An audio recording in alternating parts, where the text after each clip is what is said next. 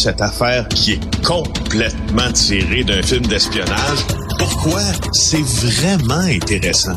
On peut pas dire l'inverse. Donc, la drogue, c'est donc. Un journaliste d'enquête, pas comme les autres. Félix Séguin. Félix, le bougon des maisons, c'est qui ça, le bougon des maisons? Alors, le vieux chameau va t'expliquer ça ce matin. Mon chat, c'est qui, le bougon? Écoute, il s'appelle euh, Aristidis Tsoukalas. Il a 36 ans, puis il est mis au jour euh, par ma collègue Frédéric Giguère du Journal de Montréal aujourd'hui. Elle euh, publie un article sur euh, cet homme qui loue des maisons de luxe, mais il paye pas. ça, c'est une chose. Mais c'est comme son mode de vie depuis plusieurs années, puis il continue à le faire sans que personne puisse faire grand-chose. Écoute bien ça, depuis mars, sa famille, la famille Tsoukalas, s'est fait chasser au moins quatre fois de résidences qui ont été louées à Montréal, à Laval. Pourquoi? Ben, parce qu'ils ne payaient pas. Euh, ben. En 2019, écoute, on avait déjà fait des reportages sur lui. Il avait cumulé 65 000 de créances en loyer impayé pour des résidences tout assez cossues. Euh, alors là, bon, son nom apparaissait au tribunal administratif du logement, le fameux TAL à l'époque, sauf qu'il y a des membres de sa famille qui semblent impliqués dans le coup aussi. Alors, depuis la publication à cette époque-là, 2019, euh, de son identité, c'est plus difficile d'utiliser son nom, tu comprends, pour continuer le stratagème. Alors là, il a choisi celui de son père, de sa tante, de sa grand-mère, qui ont tous signé des baux euh, euh, à sa place, dans lesquels toute la famille aménage, dans lesquels des maisons dans lesquelles toute la famille aménage. Écoute, c'est une ruse de base, mais c'est un mode de vie, le mode de vie des faux documents aussi, des faux rapports d'équifax falsifiés par le père. Écoute, tu sais, je veux dire, euh, un arnaqueur là en série, moi ça me surprend. Ben, pas ça me surprend. mais, comment tu peux faire ça en série? À un moment donné, tu te fais pincer, euh, je sais pas, tu payes une amende, tu vas en prison, quelque chose comme ça, ou y a-tu une liste noire des mauvais locataires, tiens? Ben, il y en a une que tu peux trouver au tribunal administratif du logement. Il y en a une que tu peux trouver, pas une liste noire des mauvais locataires, mais tu peux trouver des gens qui ont des mauvaises créances chez TransUnion, chez Equifax, avec ces outils-là.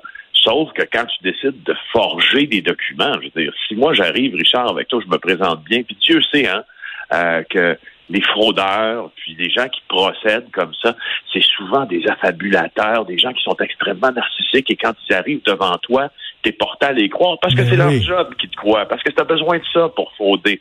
Alors si moi j'arrive devant toi, puis mon Dieu, j'ai l'air d'avoir un bon salaire, j'ai des faux relevés dans toi, j'ai un faux Equifax, j'ai un faux tout, et puis tu décides de juste euh, manquer le coche puis pas faire euh, les vérifications chez Equifax, ben t'es un peu foutu. Ben c'est ça, c'est ça. Il faut pas, il faut pas se fier seulement sur le document que le gars apporte, parce que comme tu dis, c'est très facile de frauder des documents.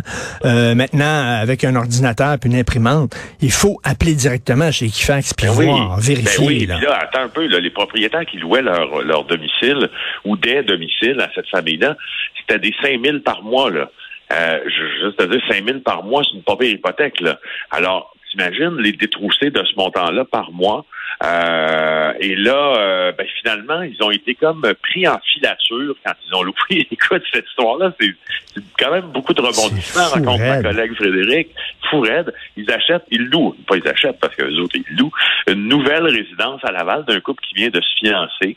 Euh, puis le couple avait acheté la maison en se disant, ben, après notre mariage, on va y aménager, sauf que là, en attendant, il la loue sous une fausse identité. Écoute, il a usurpé l'identité d'un ancien procureur de la couronne.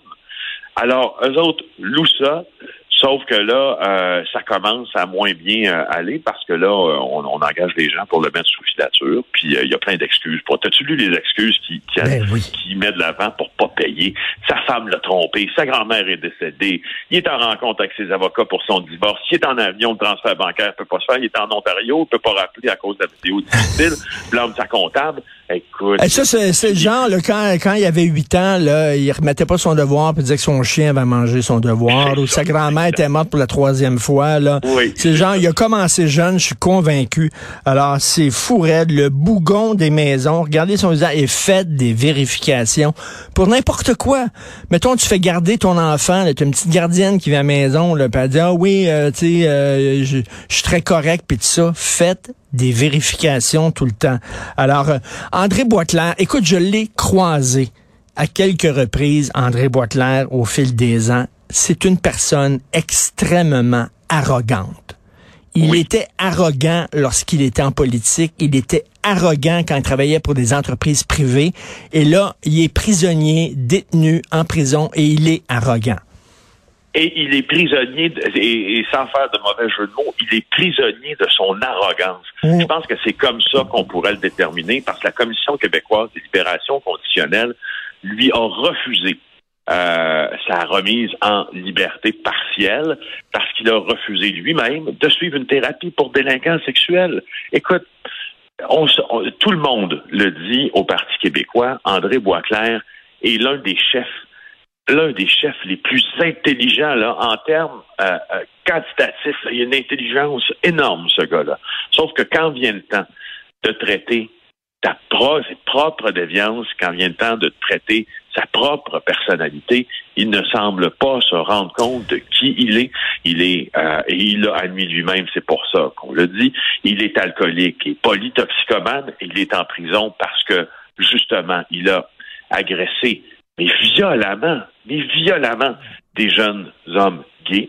Et là, on lui avait pendant plusieurs heures, hein, le gars ah, était attaché pendant plusieurs heures. On l'a battu et le gars disait, moi, excusez, mais je ne veux pas de pénétration. Ils ont pénétré quand même. Une affaire épouvantable. Euh, d'ailleurs, Félix. André Boitland n'était pas tout seul. Et c'est bizarre que les, les, autres individus, je sais pas s'il était accompagné d'un ou de deux autres individus, comment ça fait que les noms des autres sont pas sortis? Ça, c'est bizarre. C'est un mystère. J'irais poser la question euh, encore plus à l'avant. Pourquoi les autres n'ont pas été accusés? Ben oui. Hein?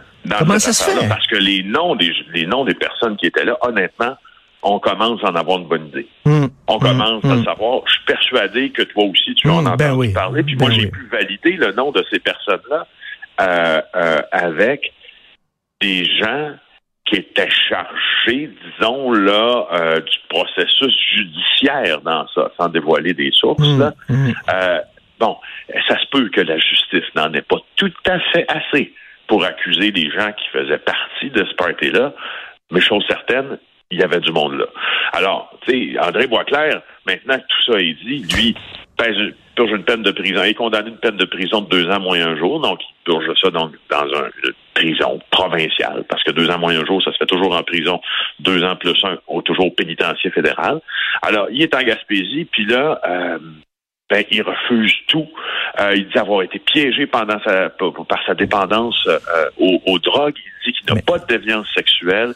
Il dit qu'il n'a jamais voulu faire mal à l'homme qui l'a violé. Et, en, plus, euh, il veut pas suivre de thérapie parce qu'il dit, ben moi, je suis une personnalité connue, je vais avoir une thérapie tout seul dans mon... Non, non, c'était en groupe. Non, mais il dit, autant comme il est, il dit qu'il va tirer le groupe.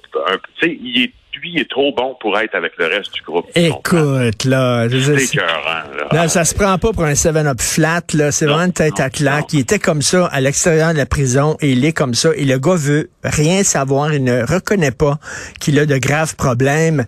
J'ai très hâte de voir si le nom de ses complices va sortir. Merci beaucoup, Félix Séguin. On se reparle demain. Félix Séguin du bureau d'enquête de Québécois.